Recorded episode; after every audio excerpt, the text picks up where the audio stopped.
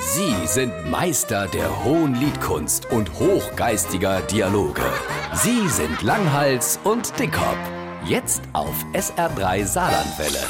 Aber wenn du wolltest Zeit, dass du komm bist, ab, mach den Koffer hin, rein, der Zug war. Der Zug wart und der Fluch wart. Gut, dass wir endlich fortkommen. Sind die anderen alle schon am Bahnhof? Jo, die sind alle schon um halber fort. Na Ja, waren sie auch alle da. All wo angemeldet worden. Außer am Trab, Theo. Der Idiot, gut, dass er nicht mitfährt. Das ist auch besser so. Du hättest bestimmt gerappelt, wenn der mitgefahren wäre. Ich hätt aber im Leben auch nicht geklappt, dass der sich an der Mannschaftskasse vergräft. Dass der nicht sauber ist, das hätte ich dir keine sagen. Ich hatte auch schon jahrelang Krach mit ihm, weil der sich mal Maitratsch her ausgeliehen hat und hat sie nicht mit zurückgebracht.